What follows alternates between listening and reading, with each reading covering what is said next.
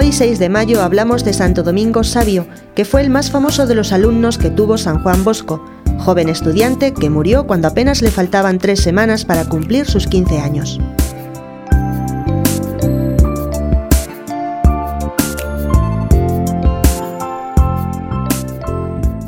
Nació Domingo Sabio en Riva de Chieri, Italia, el 2 de abril de 1842. Era el mayor de cinco hermanos. Desde muy pequeño le gustaba ser monaguillo, y cuando iba a la iglesia muy de mañana y se encontraba cerrada la puerta, se quedaba allí de rodillas adorando a Jesús mientras llegaba el sacristán a abrir, sin importarle el frío. Tenía grandes deseos de recibir al Señor, y aunque la costumbre de la época era recibir la primera comunión a los once o doce años, por su buena preparación y su bondad, fue admitido a la comunión con siete años. Ese día, Domingo redactó cuatro propósitos, dos de los cuales son antes morir que pecar, y mis amigos serán Jesús y María.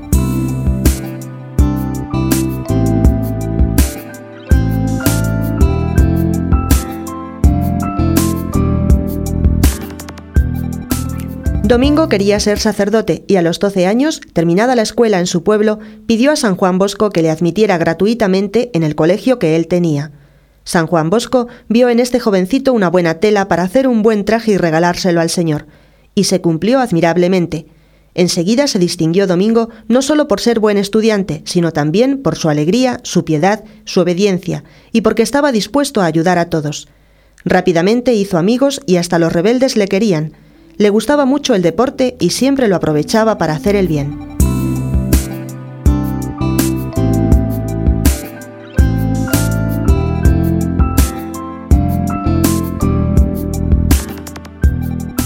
No soportaba las blasfemias y las corregía con valentía y cariño.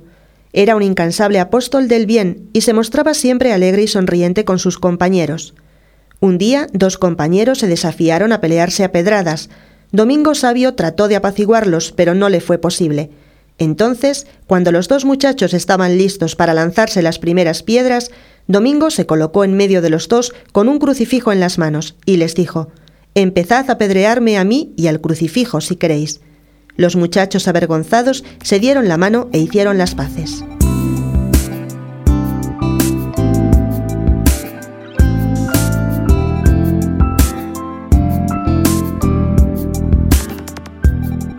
Quería muchísimo a la Virgen y con los mejores alumnos del colegio fundó una asociación llamada Compañía de la Inmaculada para animarse unos a otros a cumplir mejor sus deberes y a dedicarse con más fervor al apostolado.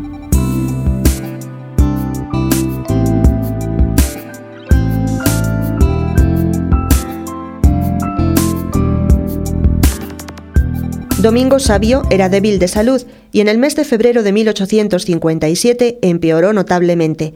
Los médicos al fin aconsejaron que fuera con sus padres a descansar y recuperar fuerzas. La despedida del oratorio fue triste para todos. Él sabía que no volvería más. El 9 de marzo quiso recibir los últimos sacramentos. Pidió a su padre que le rezase las letanías de los moribundos y pronunció sus últimas palabras. No lloréis, yo veo ya al Señor y a la Virgen que me esperan con los brazos abiertos. Y con estas palabras murió.